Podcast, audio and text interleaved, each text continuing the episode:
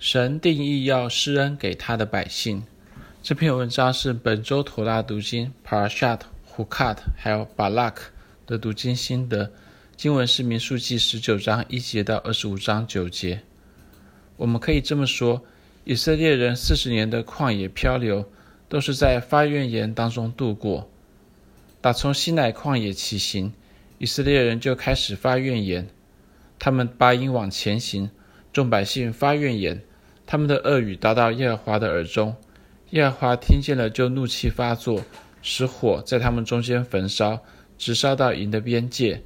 民数记十章三十四节以及十一章一节，在这里发怨言的希伯来原文是 “kemit onanim”，意思是其实不是发怨言，而是成了发怨言的人。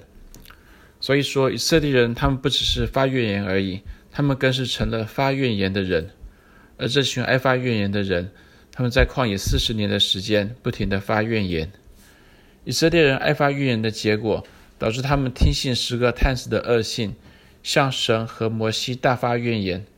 最终，那个世代都不得进入迦南地，而要在旷野漂流四十年。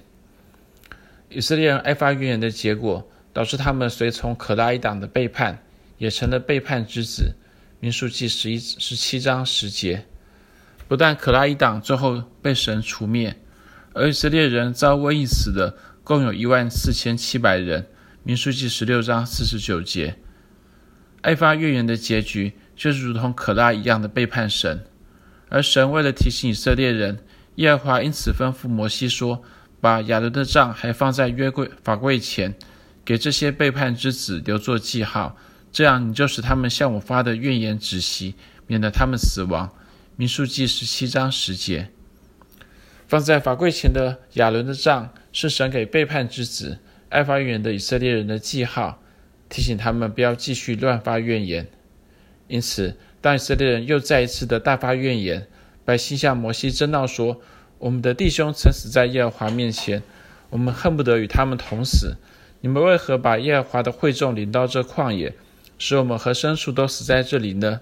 你们为何逼着我们出埃及，领我们到这坏地方呢？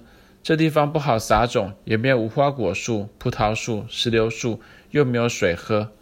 民数记二十章三到五节，神小玉摩西说：“你拿着杖去，和你的哥哥亚伦招聚会众，在他们眼前吩咐磐石发出水来，水就从磐石流出给会众和他们的牲畜喝。”民数记二十章八节。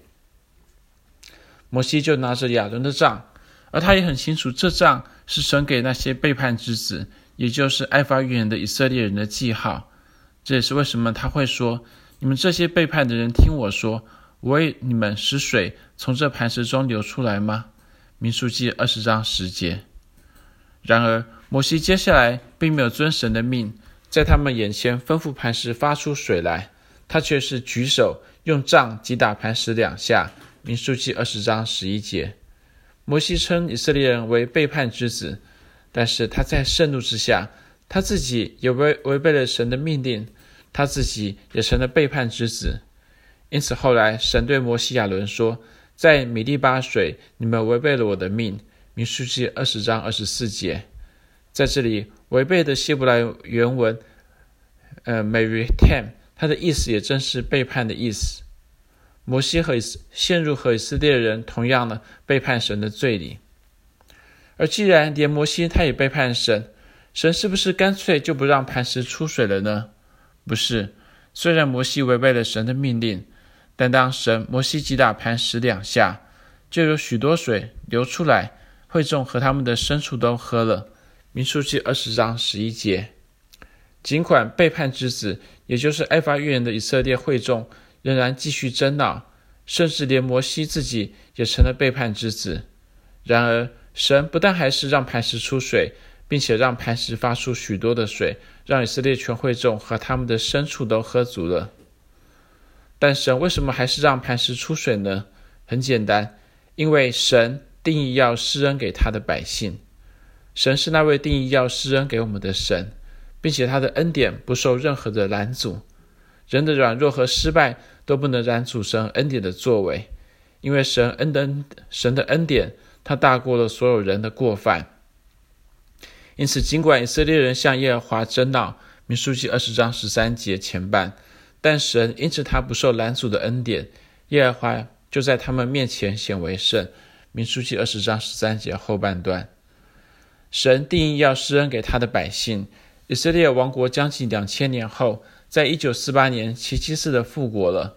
神成就了他当初的应许：你和你的子孙若尽心尽性归向耶和华你的神，照着我今日所一切所吩咐的听从他的话，那时候耶和华你的神必怜恤你，救回你这被掳的人民。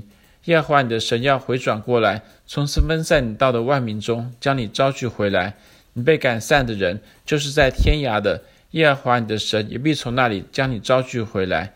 耶和华你的神必领你进入你列祖所得的地，使你可以得着，又必善待你，使你的人数比你列祖众多。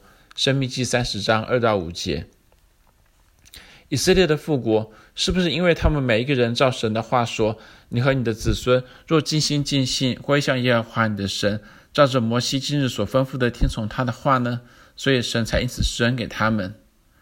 很可惜，并不是这样。原谅我这么说，今日大部分犹太人其实并没有尽心尽性归向耶和华的神，照着摩西一切所吩咐的听从他的话。